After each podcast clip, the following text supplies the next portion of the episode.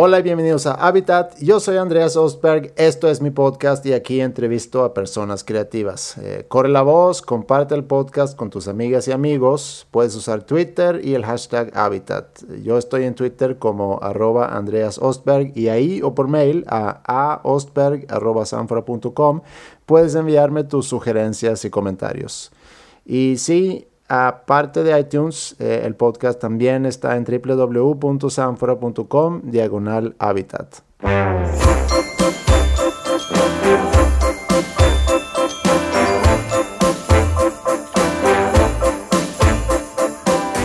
Si escuchaste el episodio con Chetes, sabes que él me dejó una recomendación y ahora mismo la vamos a cumplir. La invitada el día de hoy es Natalia Lafourcade.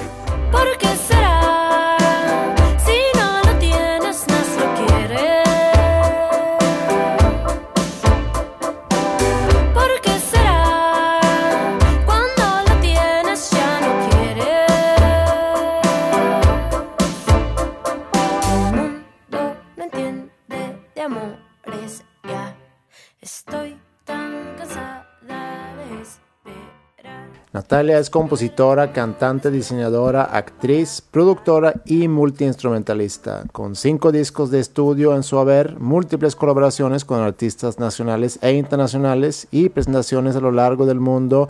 Natalia es un verdadero referente en la música. Su último disco, Mujer Divina, homenaje a Agustín Lara, recientemente recibió dos premios Grammy, incluyendo Mejor Álbum de Música Alternativa. Fue un gran placer poder platicar un rato con ella y escuchar sobre sus inicios en la música y por supuesto disfrutar de su gran personalidad.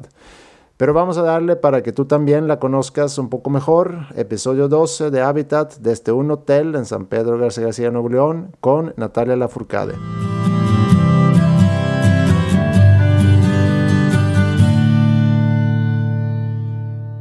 ¿Cómo era crecer en Coatepec? En Coatepec, bueno, pues mi vida en Guatepec fue súper bonita porque todo empezó con que mis papás se separaron cuando yo tenía dos años. Y entonces en ese momento mi mamá decide irse a Coatepec, lugar que ya había conocido. Llegamos, estuvimos por ocho meses en una casa que estaba en el pueblo y después de ahí nos mudamos a una casita que construimos en el campo, como en como en la entrada a Coatepec. En ese momento ahí, ahorita ya, hay, ya es un lugar con casas, pero en ese momento era, era, era solo campo, así como estaba súper lindo. Y ahí pasé la mayor parte de mi infancia, como hasta los 8 o 9 años que regresamos a, a, México, a los 9 años que, que regresamos. Y, y, era muy lindo porque todo el tiempo era como mucho contacto con la naturaleza. Mi mamá, mientras yo estaba, eh, mientras estábamos en Coatepec, mi mamá empezó a desarrollar un método de música que se llama McCarthy y que lo hizo, lo empezó estando ahí. Entonces ella daba muchas clases de música.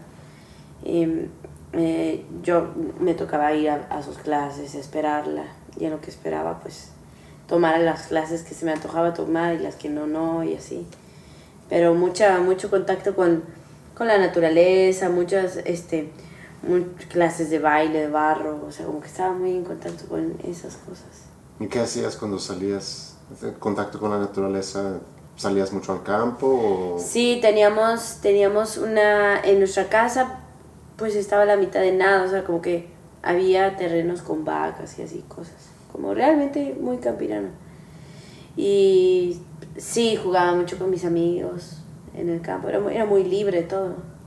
No, no era nada peligroso tampoco, entonces como que podía salir desde la mañana hasta la noche, hasta las 10, 9, regresar y regresábamos siempre llenos de lodo y nos picaba una araña o nos caíamos y nos raspábamos la rodilla o cualquier cosa, pero siempre era como muy libre. ¿Y cómo eras tú como niña? Yo era tremenda, era súper, súper, súper inquieta, muy traviesa. Luego a los seis años me, me pateé un caballo y después de eso me volví todavía peor. O sea, súper inquieta. Cada año me cambiaban de escuela porque me corrían. O así, era muy, muy, muy hiperactiva. ¿Y qué hacías? Nada más que no, puede, no podías estar pues, sentada. no podía estar quieta, tenía muchas, muchas ocurrencias, como que constantemente hacía cosas que me tienen problemas a mis compañeros o que me tienen problemas a la escuela o que, o sea, como que no era mala, pero sí era muy, muy inquieta. Y no se rompía cosas, iba a la casa de los amigos de mi mamá y le pedían que fuera ella y que no me llevaran a mí porque espantaba a sus gatos o los encerraba o encerraba a mis compañeros, así, como o sea, cosas simples de la infancia, ¿no? La verdad. O sea, como, pero no era tranquila. O sea, era muy, muy, muy hiperactiva. Por eso me pateó el caballo. Porque mi mamá me dijo, no, no te vas a subir al caballo. Es el caballo. Yo le pedí de cumpleaños, de regalo de cumpleaños a los seis años. Le dije que quería ir a montar a caballo.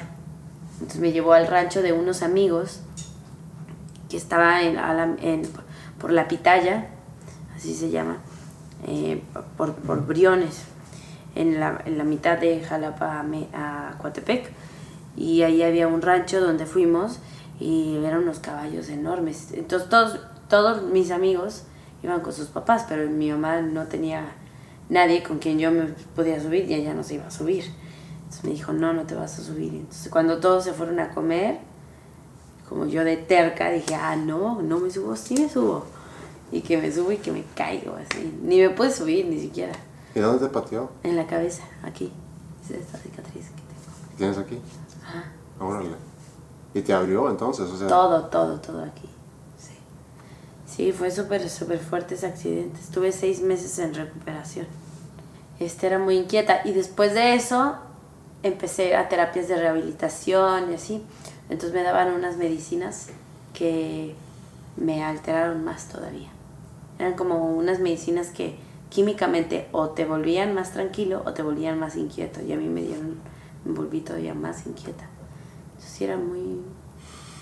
no podía dejar de hacer cosas, siempre tenía que hacer algo. ¿Y, tú vivías eh, sola con tu mamá? Yo vivía sola con mi mamá. Mi mamá se la rifaba muchísimo porque, pues, la verdad, éramos las dos solitas. Mi papá en ese entonces se mudó a, a Querétaro. Y entonces yo lo veía de vez en cuando, pero con quien pasé mi infancia fue con mi mamá.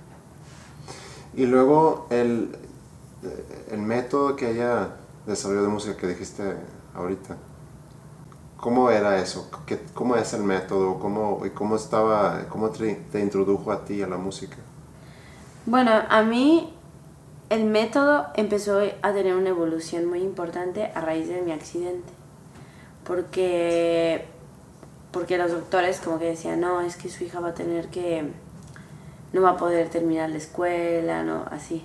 Porque como que yo estaba súper mal. Entonces mi mamá, los ejercicios que los doctores me mandaban, como de, de psicomotricidad, de atención, de, de coordinación, de de lectura de colores, de cosas, como porque no podía ver bien, entonces no podía caminar, no podía ver, no podía hacer muchas cosas, como que el accidente me afectó de alguna manera como para leer, para todo, o sea, como que había que hacer ejercicios para ahí recuperar terreno un poco. Entonces mi mamá lo que empezó a hacer es como mezclar la música con los ejercicios.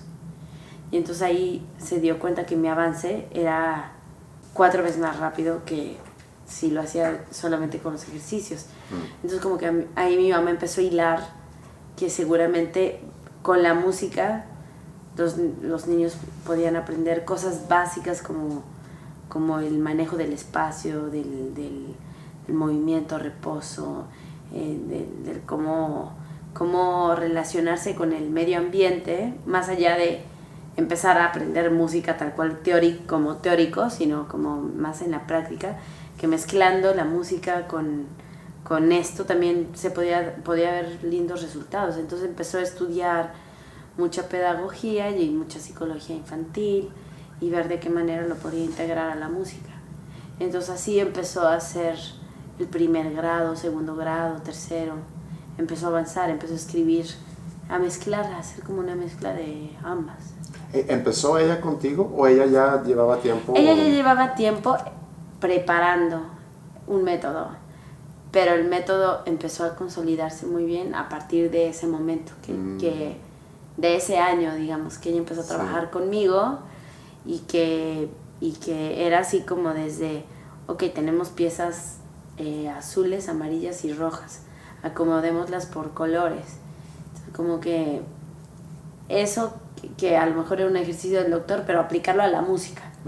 Y de repente como el entrenamiento auditivo, como identificación de sonidos agudos, graves, eh, delicados, pesados, acordes mayores, acordes menores, el acorde mayor es un acorde feliz, el acorde menor es un acorde triste, entonces ahí como mezclarlo con cuentos, con relación, ¿no? como, como, como mucha cuestión social, ¿no? Como del niño feliz, el niño triste porque le quitaron su pelota, el niño feliz porque...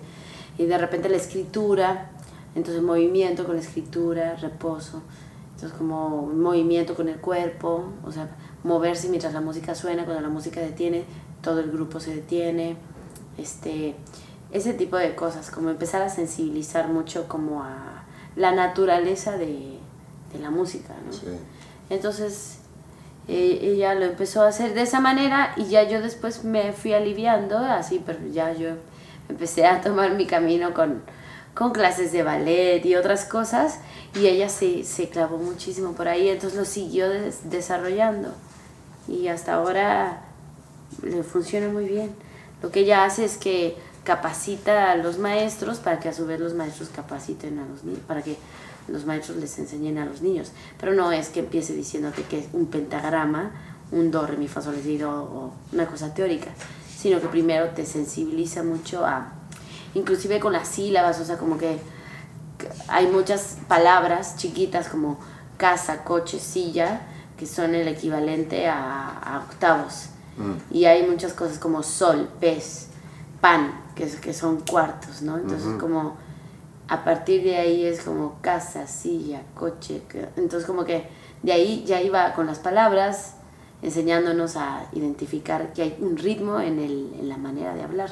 Es como que es tan por abajo que, que no se siente que al momento de ya leer es una cosa súper fácil. Claro. Sí, que, te- que, que yo recuerdo las clases de tercero de primaria, cuarto, ya leíamos partituras súper... Sí, sí, Fácil. aparte si empiezas por la lectura, eh, vas a quitar mucha motivación, siento yo, de los, de los que quieren aprender de música. Porque Claro. empiezas por lo difícil. Es como si yo al aprender español, lo primero que me tengo que aprender es dónde poner los acentos Claro, en sí, escribiendo. sí. Y pues no va por ahí. No, no, no, no. No, porque, porque va mucho más allá, o sea, la música tiene una cadencia, tiene un movimiento y un reposo, pero si ese movimiento y ese reposo no es natural para ti porque nadie te lo enseña, Sí. porque de entrada te dicen, este es un do, este es un mi, este es un sol, punto. En la clave de fa, aquí está el do, aquí está, y, y, y, y no hay nada que- que- donde lo conectas. Entonces como que de alguna manera cuando lo tienes, por lo menos para mí es la única explicación que yo encuentro para que yo pueda hacer música de la manera que la hago. Porque yo estudié música desde muy pequeña, pero mi estudio de la música siempre ha sido una cosa muy rara. O sea, jamás terminé una carrera de música y sí estudié mucha música, pero la estudié con estas formas como alternativas. Para mí la música es muy, muy como, que a veces yo no puedo explicar bien lo que estoy haciendo en la guitarra o lo que estoy haciendo en el piano, ni teóricamente qué hago. Mis músicos se ríen mucho de eso conmigo porque en realidad yo les digo, haz esto y aquí mueve por aquí y haz acá. Pero es una cosa de intuición y de sensación y de que me conecto a una necesidad musical y ya, o sea, pero no. Entonces, mi única explicación a que lo puedo hacer es que es que lo manejé así desde chico, o sea, mi mamá lo manejó conmigo así desde pequeña. O sea, como la única, el único debe ser por eso, porque no no habría otra forma, pues. Ahora se me antoja mucho de repente hacer una pausa eventualmente en mi carrera y ponerme a estudiar bien la manera de hacer un arreglo orquestal, por ejemplo. Pero pero sí, o sea, por ahora es, es todo por Pero lo- eso, ¿te gustaría hacer eso por el reto de aprendértelo o porque sientes que es algo que tú deberías de saber o por...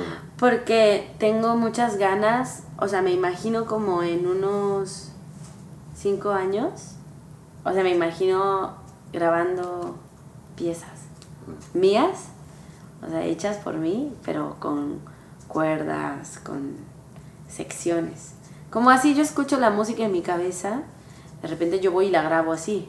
Pero me, me encantaría poder agarrar los papeles, escribirlo y decir, ok, miren, tenemos esta película y esto es lo que va a pasar musicalmente en este momento. O sea, ese es un sueño como que es algo que a mí me encantaría hacer. Pero eso ya, digo, de alguna forma lo hiciste, ¿no? Con cuatro... Sí, eso lo hice con las cuatro estaciones del amor, sí. Me costó muchísimo trabajo, muchísimo. Fue, fue mucho, mucho, mucho trabajo mental, mucho trabajo de acomodar, de atar hilos, pero lo logramos al final y salió hermoso. Entonces ahora se me antoja poder decir, ay, en un año hice cuatro instrumentales y no uno, pero porque los escribo rápido y los grabo de una. Entonces, para facilitar el proceso de poder hacerlo. el proceso de, de, la creación. En, ese, en proyectos como ese, ¿no? Porque ahorita, la verdad, lo que más me interesa es más el escenario. O sea, ahorita tengo esa movida, ahorita. Pero sé que eventualmente va a ser guardarme para escribir. ¿En qué momento empezaste a, a, tocar música? O sea, entiendo que con tu mamá fue mucho el, el entender la música y a lo mejor un desarrollo humano. Ajá pero cuando empezaste a tocar música, ¿había instrumentos en tu casa? Pues en mi casa siempre hubo instrumentos, siempre, porque mi papá es clavecinista también. Entonces, encima, pues imagínate, o sea, mi papá construye clavecines y toca el clavecín. Y también hace xilófonos, es un personaje, hace barcos de madera, es, es un, ahí un loco. Y, y siempre, siempre tenemos los instrumentos. Entonces, yo, hay fotos mías de, de, dos años tocando el piano, o sea, intentando tocar, ¿no? Pero porque fue mi ambiente natural desde siempre. Y yo empecé a tocar el piano como de seis años más o menos también, como de cinco años. Mm. Tomé clases de piano por ahí. Pero era realmente muy dispersa. O sea, prefería componer canciones que aprender a tocar el piano. Entonces me ponía a inventar cosas. Después mi mamá, las canciones que yo inventaba, las, ah, las tomaba y las, las ponía en su método de música, porque hacía canciones de ranas, de insectos, de gallinas, o sea, nos poníamos a hacer canciones, como que era nuestro juego. Sí. Entonces, ella ocupaba eso, eso para su método y para meterlo en sus libros también. Y como a los 14 años fue cuando me encontré mi primera guitarra en el closet de una tía en un departamento al que nos mudamos ya que estábamos en México. Y ahí me encontré mi primera guitarra, que fue una guitarra de cuerdas de nylon, eh, que me encontré en el closet de mi habitación. Y era como la guitarra de un exnovio de mi tía.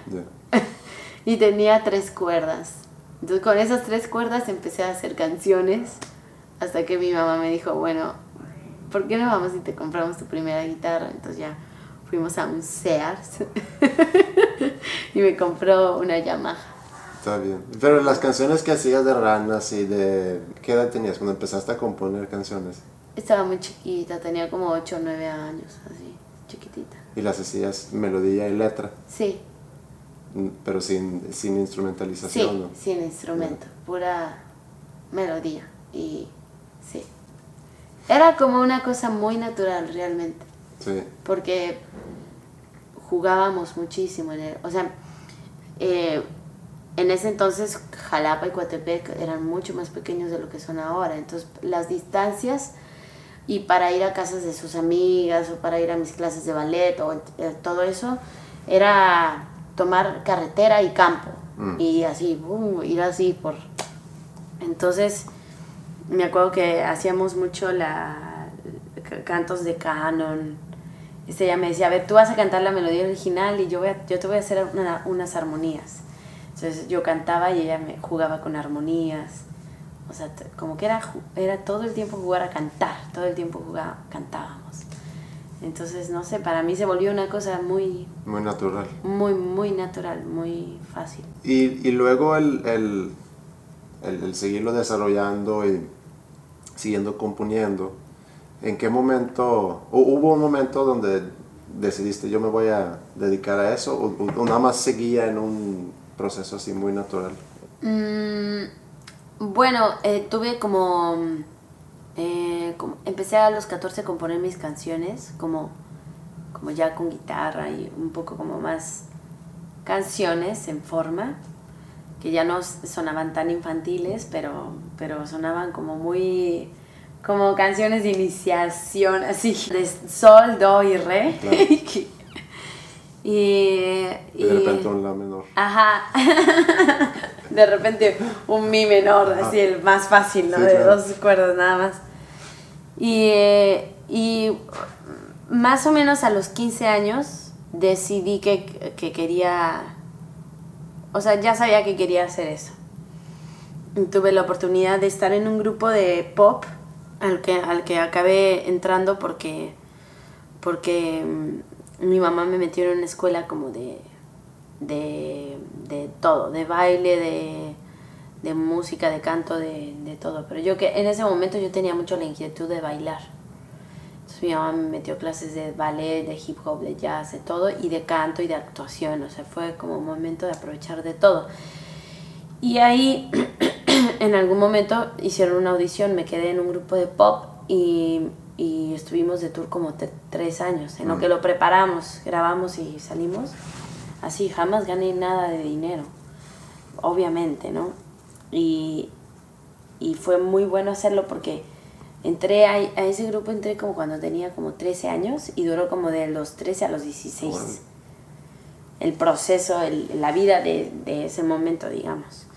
Y ahí fue cuando me di cuenta que podía seguir por ahí o podía sí meterme a estudiar música un poco más formal. Mm. Después de estar en ese grupo. ¿Y qué fue? Porque obviamente decidiste no, no seguir con, con, ese grupo. ¿Qué fue lo que te, te hizo tomar No me gustó el ambiente. O sea, primero estaba muy feliz, muy emocionada y era algo que quería hacer demasiado y así. Pero también después me di cuenta que como, no sé, o sea, me daba mucho coraje que nunca cantábamos, que siempre hacíamos como playback, eh, que, todo era como prehecho, ¿no? Como que te vas a poner este, este traje, van a decir esto, que no se les olvide anunciar esto, esto, esto. Todo el tiempo estábamos cansadas, yo estaba faltando mucho a la escuela, este, extrañaba mucho a mis amigos y, y, yo seguía componiendo canciones. O sea, cada vez yo estaba componiendo más canciones y cuando yo llegaba y les decía que quería poner mis canciones en el grupo, me decían no, porque tenemos otros compositores que sí saben lo que hacen y tú apenas estás empezando. Entonces, pues, entonces como que ahí me empezó a desilusionar. O sea, que yo decía, uy, no, se me antoja tocar mejor la guitarra y estudiar piano y así. Entonces ahí a los 16 años, mi mamá me dijo, bueno, Nat, te saco de la escuela y te meto a la escuela de música. Y yo, bueno, va. Entonces terminé secundaria, me metí directamente a Fermata y ahí fue donde empecé a, a, estudiar este, pues un poco más en forma que lo que había sido hasta ese entonces, que, que todo era como una cosa muy... Porque aunque mi mamá era maestra, yo iba a sus clases, iba cuando quería, me metía a la que quería, me salía, me aprendía las clases de memoria de mi mamá, la llegué a suplir en clases, o sea, mm. como realmente no, no, no lo tomaba como tan en serio. Pero ya después, así, entonces fueron 16, 17 años cuando, cuando recibí la oportunidad de que me firmaran. Todo fue muy, muy rápido. ¿Y, y, y tu mamá qué decía? Porque a veces cuando hablo con músicos, noto que a veces vienen de un ambiente no de música y donde la música se vuelve a lo mejor un yo no voy a hacer yo no voy a hacer lo que ustedes me dicen dicen muchas veces lo que pasa. Tienes que estudiar tienes que hacer una carrera tienes que conseguir un trabajo y todo lo demás. Y tu ambiente era a lo mejor al revés. Entonces no hacer música pudo haber sido tu rebeldía cómo se dice rebeldía. Claro claro. Yo tuve mi época de rebeldía con la música. O sea inclusive recuerdo una vez a mi mamá le se nos, se nos metieron a la casa en México. Llegaron con un hacha, así a romper la puerta de la entrada, le hicieron un hoyo, así horrible, lo más violento.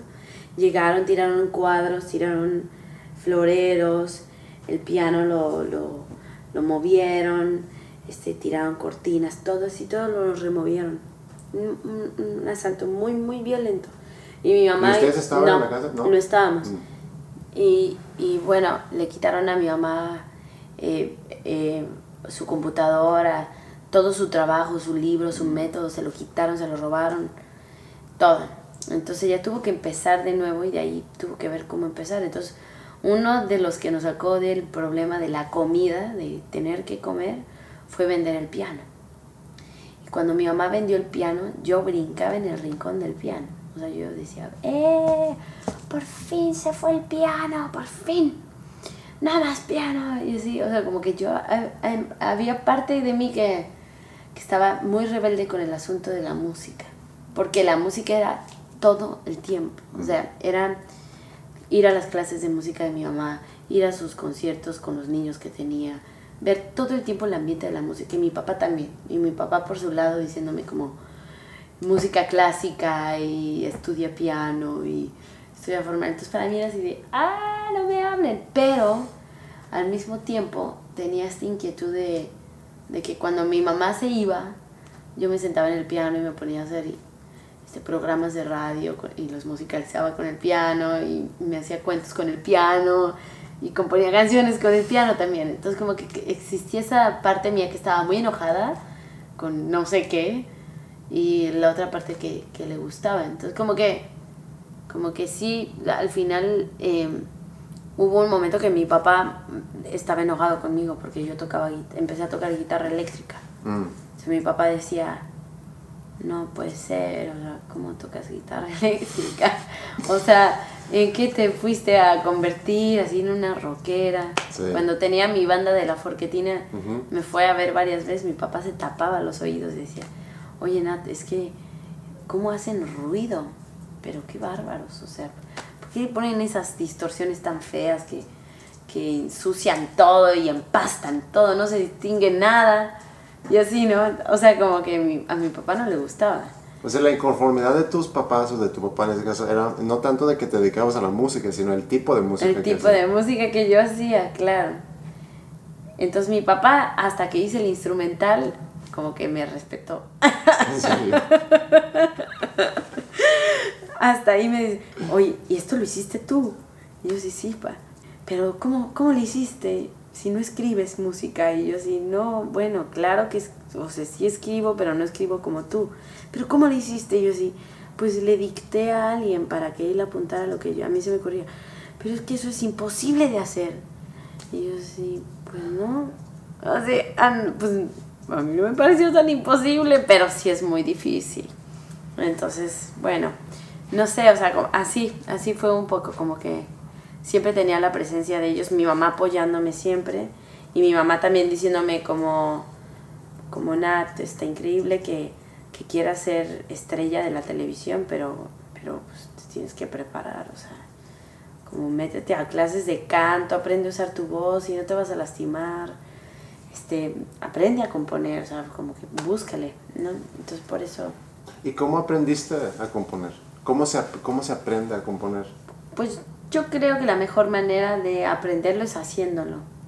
Como, es que, mm, no sé, la verdad, como que fue una cosa que, como lo hice desde pequeña, también era muy natural. Y después, y después, no sé, o sea, como que lo, lo hacía muy de hobby. Como que me encantaba, o sea, sí recuerdo que a mis 14, 15 años, 16, pasaba horas, horas, horas, horas. O sea, podía... Es la edad más padre para, para e- eso, para empezar a componer, porque no tienes presiones ni de que tienes que mantener una casa, ni de que tienes que hacer comida, ni que tienes que ir al súper, ni lavar ropa, ni nada. O sea, como que en- esa edad tus papás un poco solucionan todo. Yo recuerdo que yo iba a casa, hacía tareas, si es que, y me quedaba toda la tarde. Mi mamá tenía un aparato para hacer la música de su método de música, un teclado Yamaha increíble que podía como grabar una cosa sobre la otra, ¿no? Y hacer cinco tracks. Pero tenías que grabar toda la canción, ¿no? O sea, como cinco minutos de batería y cinco minutos de la armonía y así. Entonces ocupaba mucho ese, ese teclado para hacer mis primeros arreglos de canciones y tenía un estéreo que le cambiaba los cassettes Y entonces iba poniendo un track sobre el otro. Ah, ya sabes, que sonaba así. Tascam, ¿cómo se llama? Pues no, no, era un estéreo. Ah, un estéreo. Que si ponías un cassette y ponías otro y le metías por el, el auxiliar, podías grabar una cosa sobre lo que ya, estaba grabado. Pero el hiss era una cosa espantosa, era así como... Y hasta abajo, súper bajita la música, así como que... Súper chistoso. Y entonces me encantaba hacer, o sea, era de mis hobbies preferidos. Entonces así empecé a aprender. Ya con el tiempo, conforme fui haciendo los discos, eh, he ido aprendiendo como del trabajo de la composición, como de consejos que gente me han dado, como de escuchar a otros artistas, como de, de buscar, de investigar, de, de rascarle. ¿Pero qué tipo de consejos, por ejemplo? ¿Cuáles pudiera ser un consejo, un par de consejos que alguien te haya dado que tú dices, ah, eso me sirvió mucho para hacer tal cosa o para mejorar tal aspecto de mi composición? Pues mira, musicalmente a, a mí una cosa que, que me gusta mucho hacer con mis composiciones es como... O sea, cuando, cuando empezaba con, a componer, recuerdo que hacía mucha improvisación empecé a jugar mucho, mucho con improvisar, improvisar. Y después no usar de, eh, elementos melódicos demasiado largos ni complicados, como que siempre trato de usar el mismo elemento melódico desarrollado en toda la canción. Entonces como que, pero eso fue algo que aprendí gracias al método de mi mamá también. Mm. Como a, no sé, o sea, como el trabajo de improvisación trabajo de la memoria rápida. Yo soy pésima para la memoria, no me acuerdo de... se me olvida el nombre de la gente, se me olvidan los libros que leo, las películas que veo, los teléfonos, donde dejo las cosas, todo eso se me olvida. Pero no se me olvidan las melodías. O sea, como que soy bien atenta desde, desde que empecé, como a aquellas melodías que hago, si hago una melodía rapidísimo, poderla repetir otra vez con otra frase. Y esa otra frase desarrollarla en otro lugar que me va a llevar a un coro, pero que el coro de alguna manera tiene que ver con lo primero. Sí. Es como que eso siento que hace que mis canciones sean fáciles, como, como fáciles de oír, como que no me gusta demasiado complicarlo. ¿Te vienen melodías así cuando te estás por dormirte y empiezan a venirte melodías y esas melodías te las puedes recordar el día siguiente? Ahora no, antes sí, pero ahora ya, o sea, tengo mi grabadora, ¿no? Mm. Pero, pero sí me pasa que, que, mm, sí, o sea, que de repente me estoy bañando y se me ocurrió una cosa y digo, aquí ya está, o sea, porque a veces me lo imagino con todo y la letra. Ah. Entonces en ese momento, mi ejercicio hoy en día es tomar la grabadora, ponerla y ponerme a cantar así. No más. Como si la canción ya, ya existiera. Ese, es, ese es tu proceso ahorita. Esa es mi manera ahorita. Mm. Sí, más allá de que agarrar la guitarra, tengo como mis últimas siete canciones, las he hecho como así, como a capela. Voy empezando y, ya no me preocupo por qué voy a hacer con la guitarra ni nada. ¿Y tienes una rutina de, para componer? No, aunque quisiera. O sea, tengo temporadas tengo temporadas. O sea, hay momentos que la rutina es bien difícil tomarla, sobre todo, por ejemplo, para mí ahora que estoy a la mitad de juntas, promociones, conciertos, es contestar muchos mails para que sucedan cosas, como que todo eso un poco me aleja de la, de la posibilidad de, de componer. Porque a mí también me pasa que para componer, o sea, para ponerme en el mood de la composición, me vuelvo como autista. Mm. Porque empiezo como a, a ver todo desde otro punto.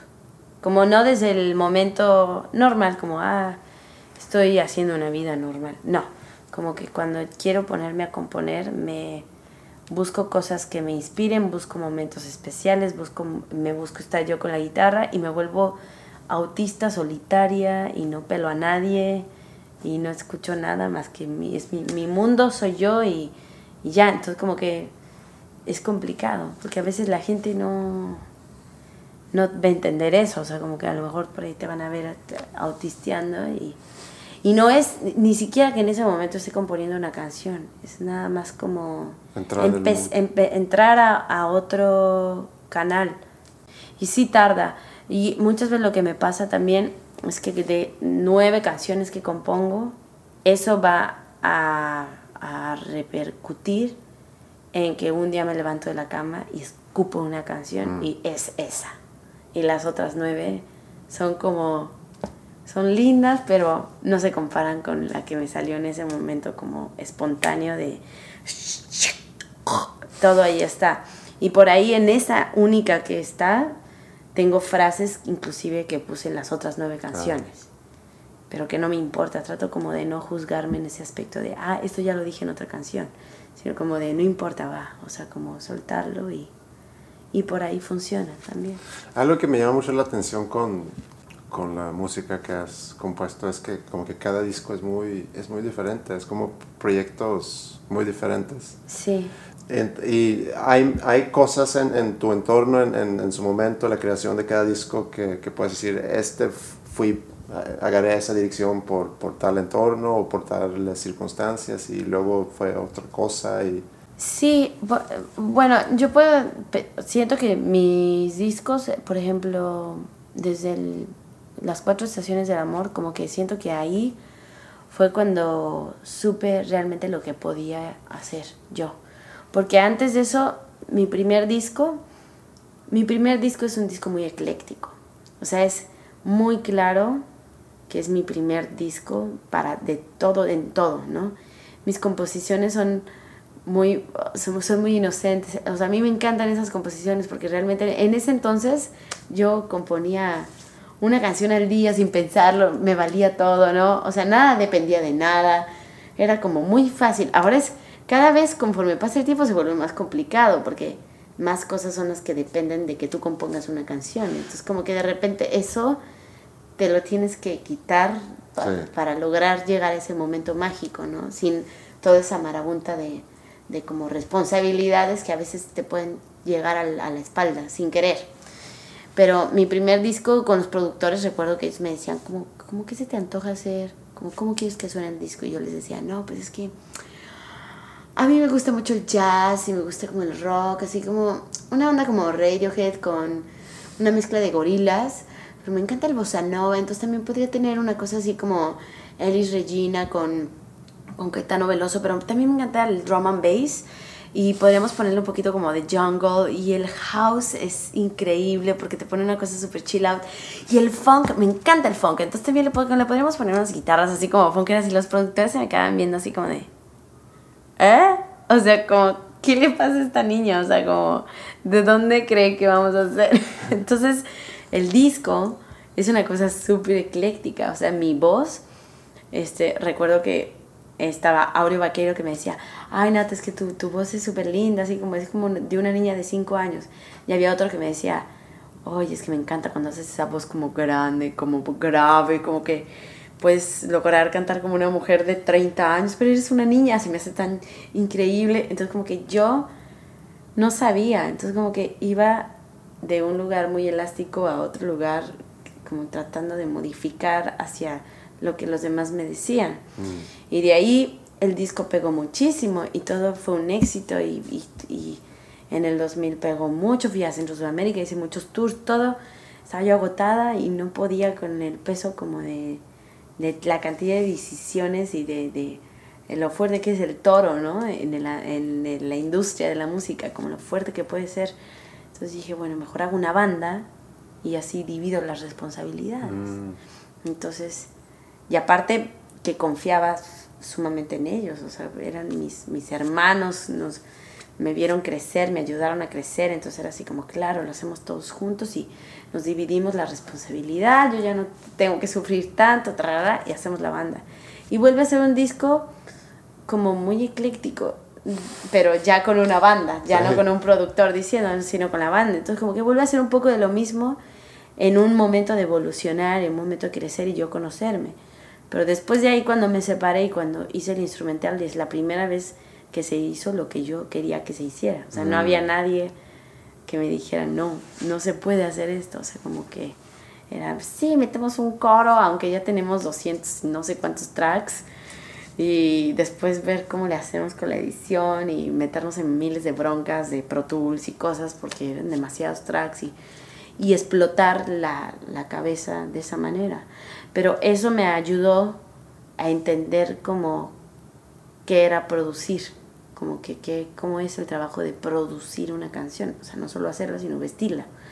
Entonces ahí cuando hice el jujuju iba mucho más clara y no, pero por lo menos sabía que había que jugar, que había que probar de todo, sin límites de nadie.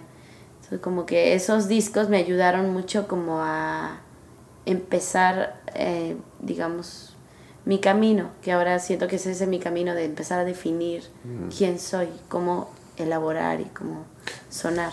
Quiero regresar a algo que dijiste ahorita de cuando tú compones a los 16 años, digo, aparte que no tienes las, las, responsabilidades, las responsabilidades de un adulto, aparte pues, tienes muchas cosas que decir a los 16 años. Y, sí, es una edad sí, no tienes límites, no entiendes. No entiendes nada, sí. Pero tú sientes que la, tu creatividad ha cambiado o disminuido o aumentado con, con la edad? Yo siento que ha mutado, se podría decir, como en otra cosa. Mm. ¿Mutado o mutado? Sí, evolucionado, como evolucionar o como, ¿sabes? Como sufrir esta como transformación. No es lo mismo ahora. O sea, como que antes mm, era muy espontáneo, no es que ahora no lo sea, pero ahora es de una manera distinta por las cosas que he aprendido en el, en el, en el camino. O sea, como se ha transformado. O sea, antes sí la composición era una cosa mucho más... No sé, o sea, como que no lo pensaba, ¿no? Eh, no, no, lo hacía en todo momento. Y ya. Dime, dime, dime. No, es que estar inconsciente también a una edad así, no te pones esas barreras que a lo mejor luego vas construyendo. Pero por otro lado, conforme vayas avanzando, pues vas aprendiendo nuevas cosas que te pueden abrir puertas que a lo mejor antes no las conocías. Claro, o sea, por ahí ahora lo que me pasa es que, que no sé, o sea, al trato de conectarme cuando, cuando compongo o cuando quiero componer o cuando estoy en ese mood de buscar eh, de nuevo el, escribir, trato de colocarme en, el, en la parte inocente y en la parte auténtica y de no pensarlo demasiado, como de de buscar a lo mejor la complejidad en otros elementos fuera mm. que no van a contaminar ese momento. O sea, que ese momento sea fácil, que no sea demasiado rebuscado y que sea como muy una cosa fácil de decir, fácil de entenderse. La complicación está en, a lo mejor en, en la vida misma, o sea, en las cosas que vivo, en las cosas que veo que, o que me pongo a leer o que si veo una película, o que si voy a una exposición que me inspira, o si me empiezo a relacionar con gente que a su vez me enseñan cosas, escuchar música que antes no había escuchado. Entonces ahí como que se empieza a poner más complejo, porque obviamente uno dice, no quiero mejorar, o sea, no quiero seguir escribiendo las mismas canciones que hice a los 16. O sea, ya tengo 29, ahora quiero como, como hacer otra cosa con la que yo me identifico ahora, hoy en día. como que eso es mi eterna búsqueda por eso como que me imagino que por eso cada disco es tan diferente el uno del otro, porque trato como de coincidir con mi momento, con lo que vivo en ese momento y con lo que en este momento si yo me fuera a comprar un disco, que me gustaría? Claro. a, lo que me refería con diferente es que pues yo creo que todas las bandas evolucionan, obviamente todos los músicos evolucionan, pero hay quienes escogen pues un género y ahí se se mantienen. Se mantienen, claro, sí. Y, y siento que tú, eh, pues como que has ido, como que probando, así como lo describiste ahorita.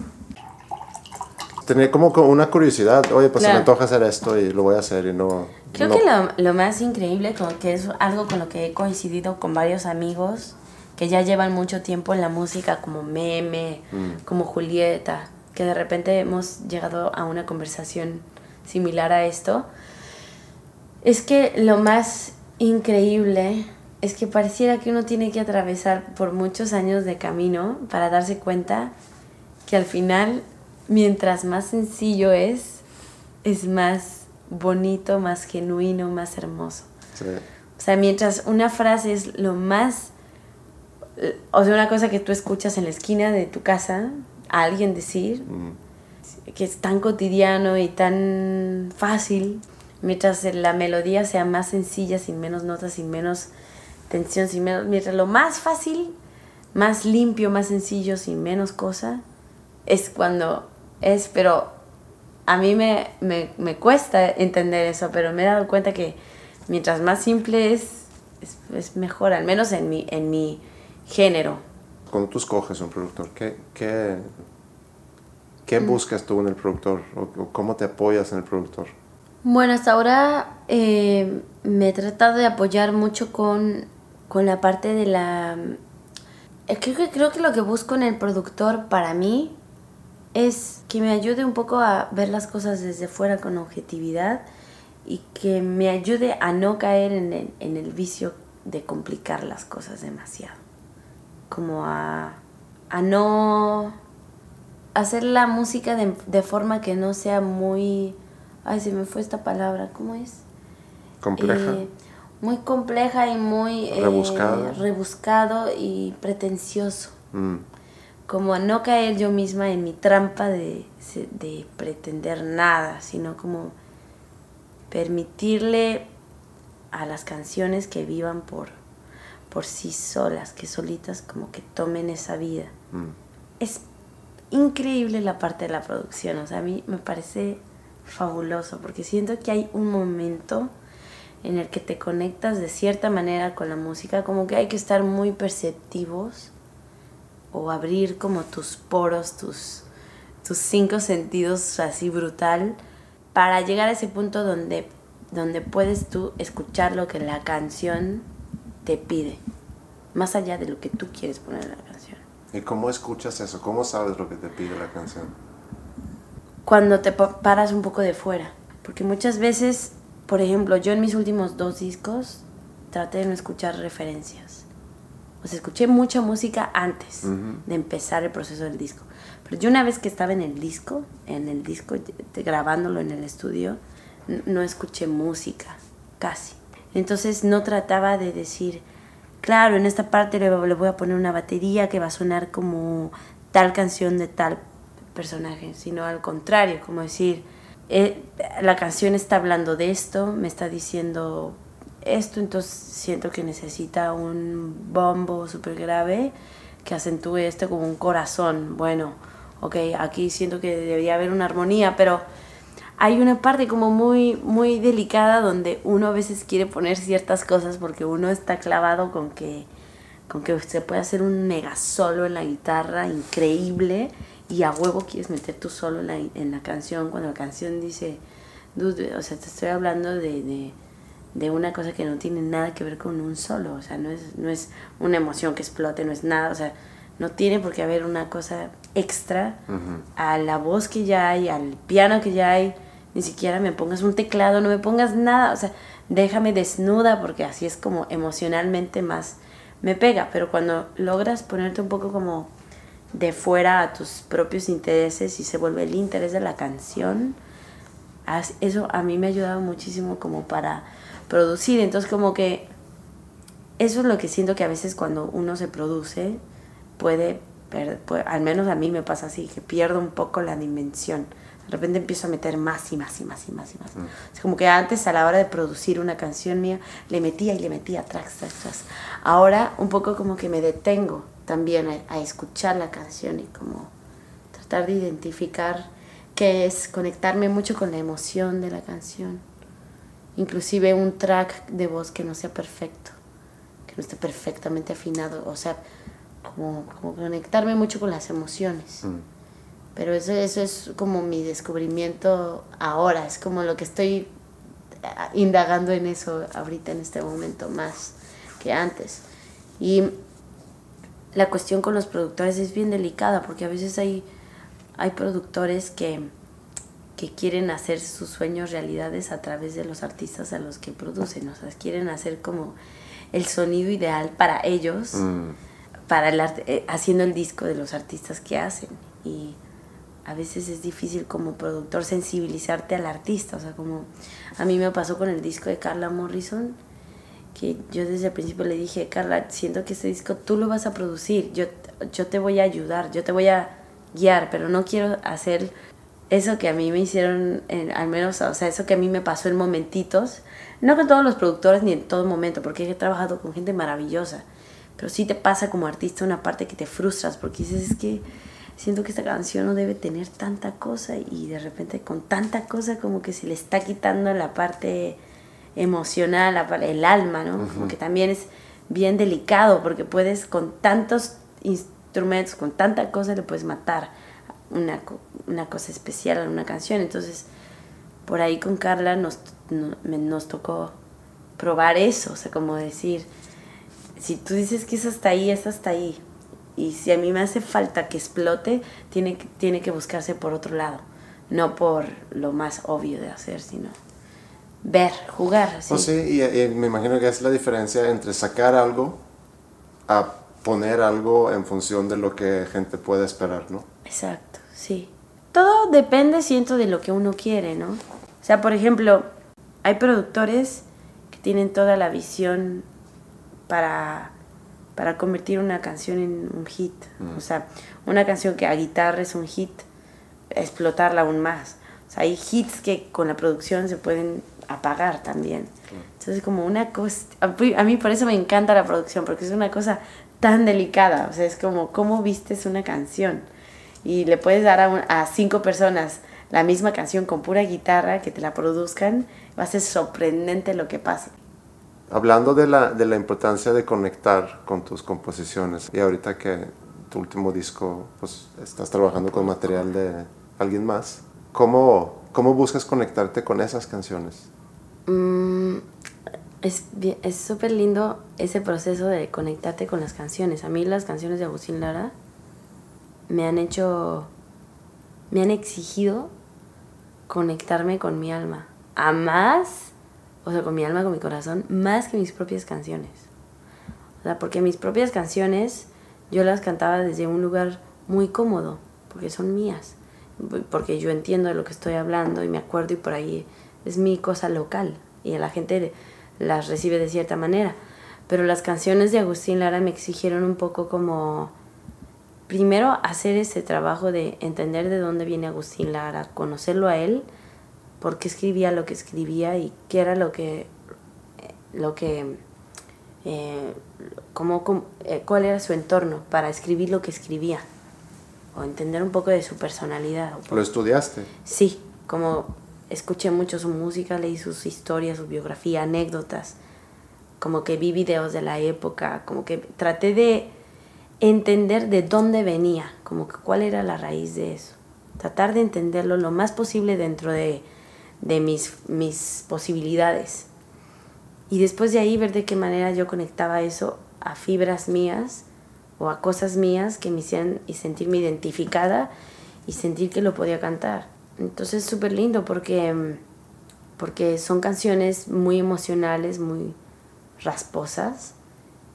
Y lo que he hecho es conectarme con cada una de las palabras. O sea, la conexión con la palabra, así, a la máxima, así. Cada sílaba, cada palabra, cada cosa, así. O sea, que cada cosa sea importante. No hay una palabra que no es importante de, de decir. Mm cuando te conectas a ese grado, pasa una cosa magiquísima, súper lindo, que, que como que ya me transformo, como que me voy a otro lugar. Es súper interesante porque eso ha hecho que me conecte con mis canciones mejor. Y ahora mis canciones las siento más que antes. O que antes decía, ah, estoy, estoy diciendo cualquier cosa que escribí. Pero eso me hizo como decir, wow, es, esto es muy pesado, muy emocional, muy, muy... Entonces yo le puedo buscar ese peso cuando lo canto.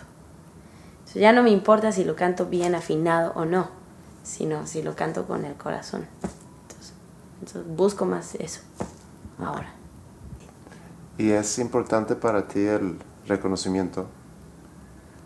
Mm, es muy bonito el reconocimiento. Yo siento que no hay que hacer la música para el reconocimiento. Pero definitivamente es hermoso el reconocimiento. Es increíble. O sea, a mí, o sea, pararme en un escenario y que la gente cante mis canciones es una bendición. O sea, es la cosa más linda. O sea, es así como, gracias Dios, porque cuántas canciones pueden haber que no se corean así. O sea, como es, es, es, es todo una cosa. O sea, el punto de coincidencia que hay cuando haces una canción que tú cantas con el alma y que sientes y que después hay 100 personas afuera o 200 o miles, lo que sea. Dos personas, cinco personas, no importa. Porque haya una persona, tu mamá, que se conecte contigo en lo que comentas en esa canción es muy valioso. Es realmente valioso, es increíble. Es el reconocimiento de la gente, o sea, que la gente venga y te diga, oye, gracias porque tu canción me inspiró para esto, dices, wow, eso quiere decir que el arte llegó a su etapa final. O sea, ese es el arte. O sea, la pintura que te mueve emocionalmente y te inspira para cambiar, para mover, para, para, para hacer, para, para, crear también. O sea, como ese compartir de arte a través de lo que uno hace. Entonces, sí, es muy lindo el reconocimiento. Pero no hay que hacerlo por el reconocimiento. No, y luego viene el otro lado, que ahorita que veníamos caminando para sentarnos a platicar, pues mucha gente se te acerca también para tomarte fotos y, y, cómo te sientes ante eso. Pues era como yo decía, o sea, realmente no me molesta, o sea, no me, no me, al contrario, o sea, digo, es un, es un compartir de ambos lados, ¿no? O sea, siento que no sé, o sea, yo cuando me paro en un escenario y veo la gente que va, siento súper bonito, o sea, se, siente increíble. Entonces, de alguna manera, yo también estoy muy agradecida con la gente, o sea, como el agradecimiento que ellos tienen con mi música, cuando me lo dicen, como gracias por tus canciones, tu música, ese mismo agradecimiento yo lo siento con ellos, por irme a escuchar, por formarse tres horas para entrar, o sea, por comprar un boleto, por comprar mi disco, o sea, para mí es así como, gracias de verdad, porque gracias a ti yo sigo aquí parada. O sea, hay tantas cosas en la vida que a uno lo pueden desviar de su camino, que de verdad la gente ayuda a que... Sí, se vuelve una colaboración. Sí.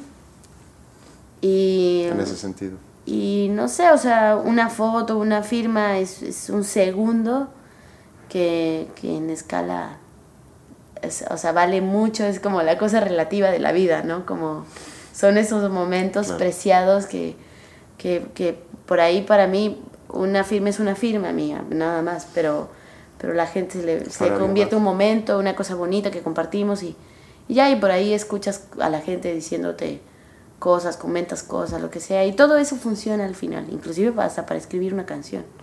Todo eso como que es retroalimentación. Oye, si pudieras escoger a un artista nacional, y que, que, hiciera una interpretación de una canción tuya, ¿cuál, cuál escogerías? Juan Gabriel. O Agustín Lara. ¿Y qué canción? Ay, qué canción. Qué difícil. A ver, en la voz de Juan Gabriel, no sé, canciones como Un derecho de nacimiento en Juan Gabriel. Y en, en Agustín Lara, Alimento de la Vida, una canción de esas, de mi segundo disco, que es como, o Cuando todo cambia. ¿Y hay alguna canción que dices, me hubiera gustado mucho haber compuesto esa canción?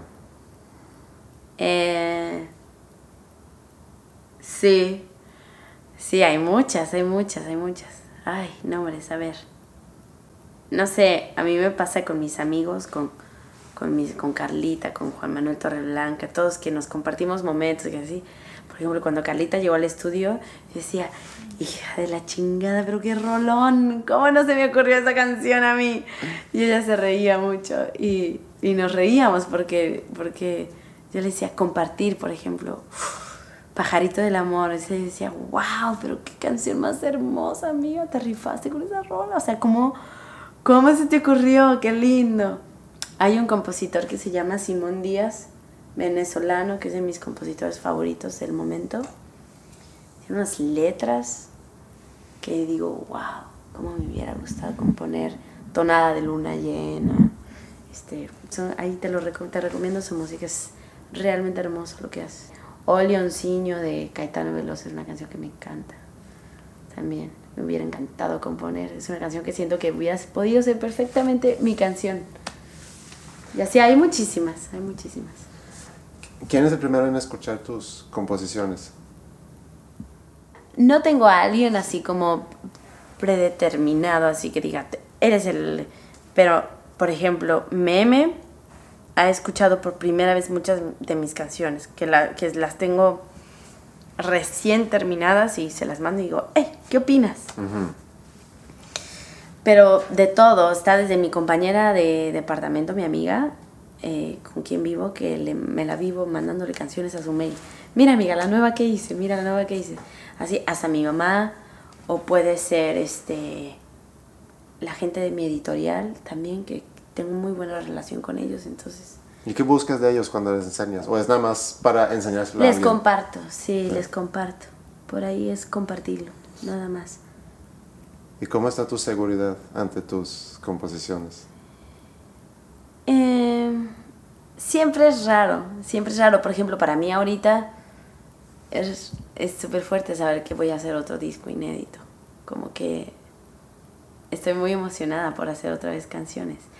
Digo, ya también me pasa que digo, bueno, no quiero convencer a nadie de nada, o sea, como que es, es lo que me sale y ya, o sea, como que trato también yo de decir, eso es lo que hay, o sea, como, como siempre va a haber gente que le guste y gente que no le guste, y, y así, pero es súper fuerte decir, ok, me va, qué emoción, o sea, me toca hacer otro disco inédito, está increíble.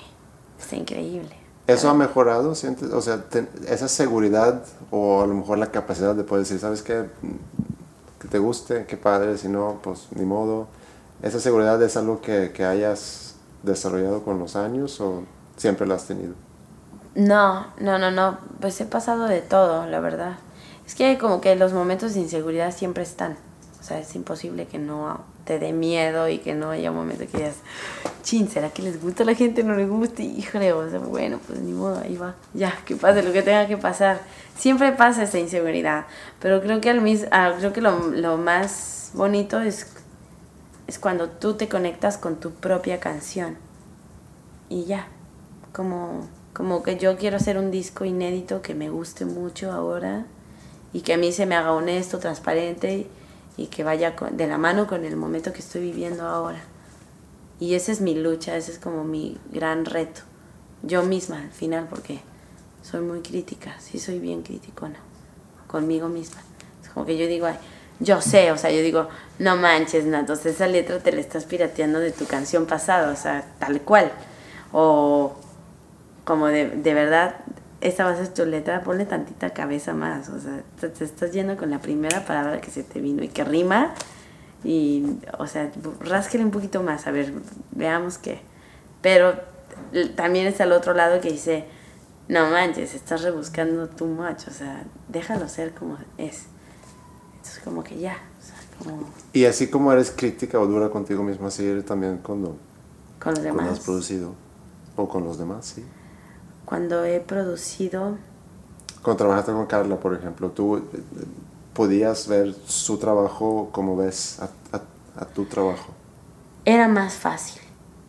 Con la Carla era más fácil, con cualquier proyecto ajeno al mío era más fácil, porque no es mío. como que, como que, no sé, o sea, sí recuerdo haber tenido sesiones con Carlita súper lindas en donde desmenuzábamos las canciones de ella, o sea, donde decíamos, este, espera, o sea, como que, como que fortalezcamos, o sea, hagamos algo con el coro para que sea más fuerte.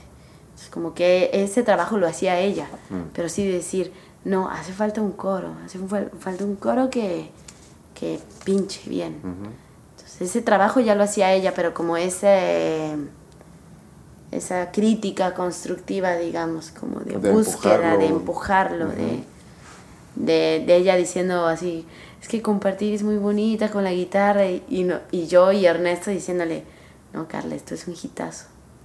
Pero es que como que como le vamos a poner una batería de verdad, danos chance por lo menos con dos canciones de tu disco que está lleno de hits, explotar la cosa, o sea, vamos a...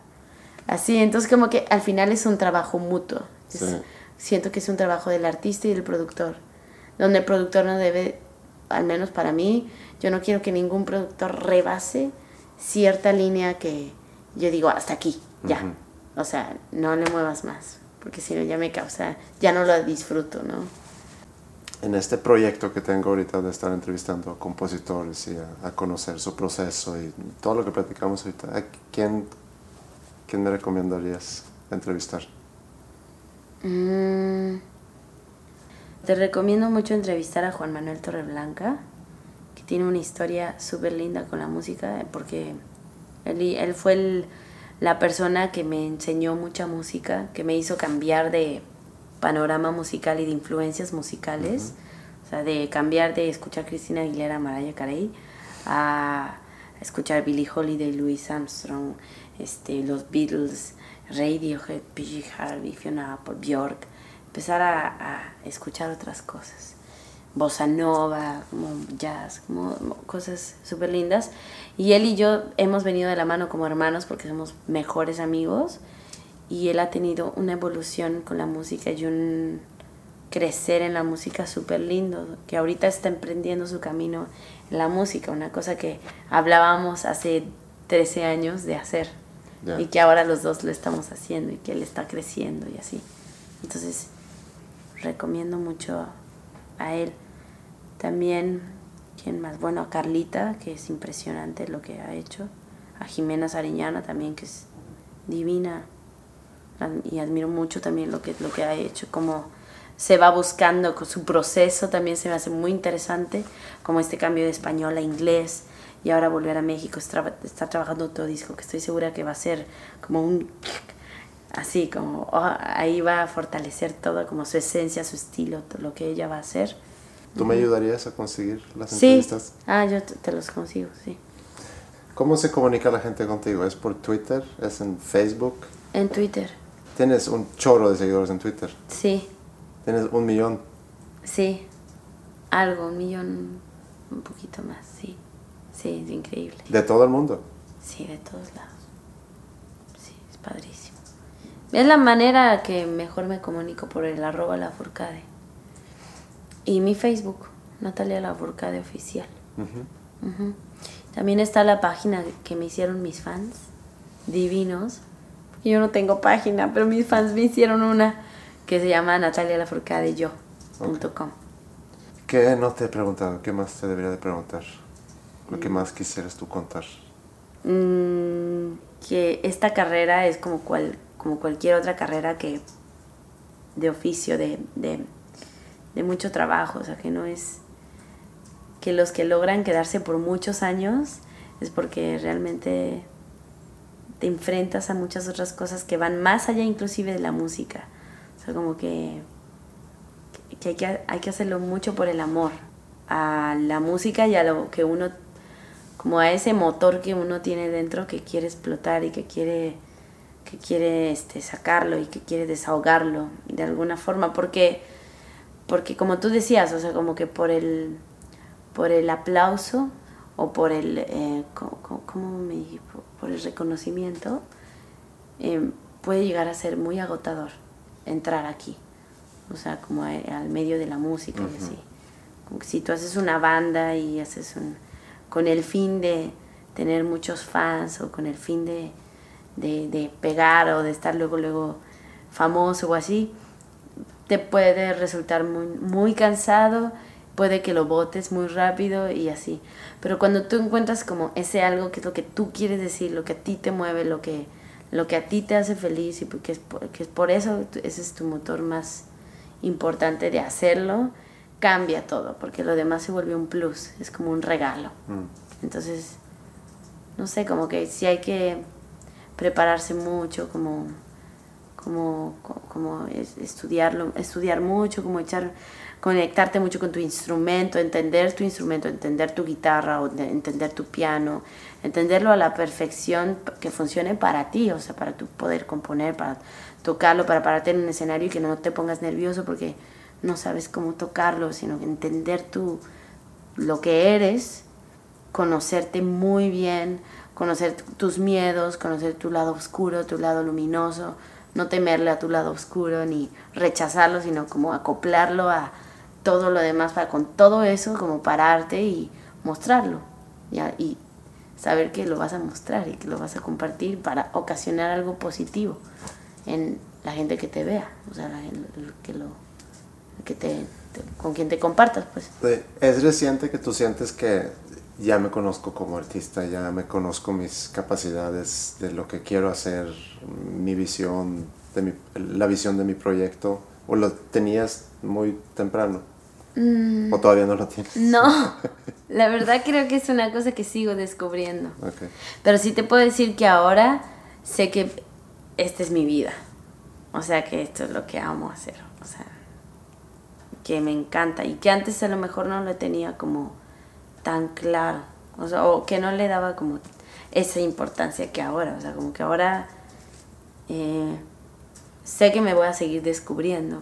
Pero en ese momento de, de no tenerlo muy claro, ¿qué considerabas hacer? O sea, ¿qué otra cosa pudiste haber hecho? ¿Estabas en algún momento diciendo, no, pues mejor me dedico a otra cosa? He tenido un eterno querer bailar.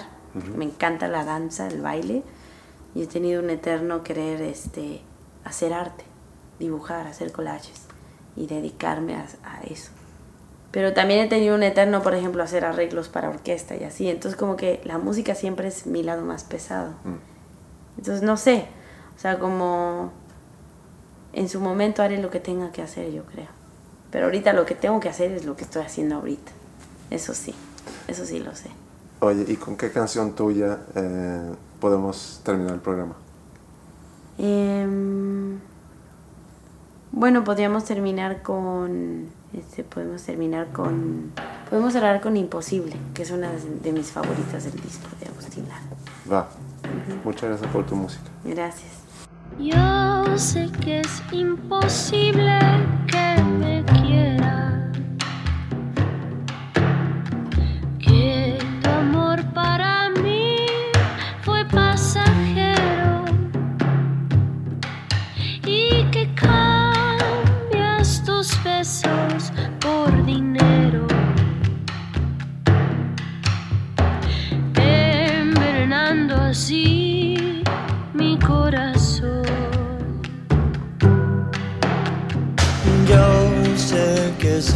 imposible que me quieras. Que tu amor para mí fue pasajero. Y que cambias tus besos por dinero.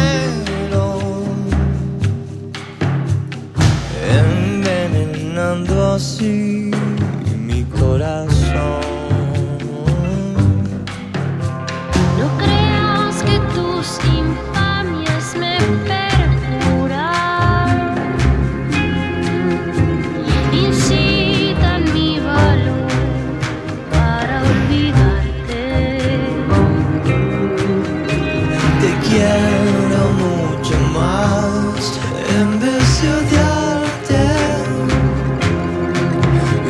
I see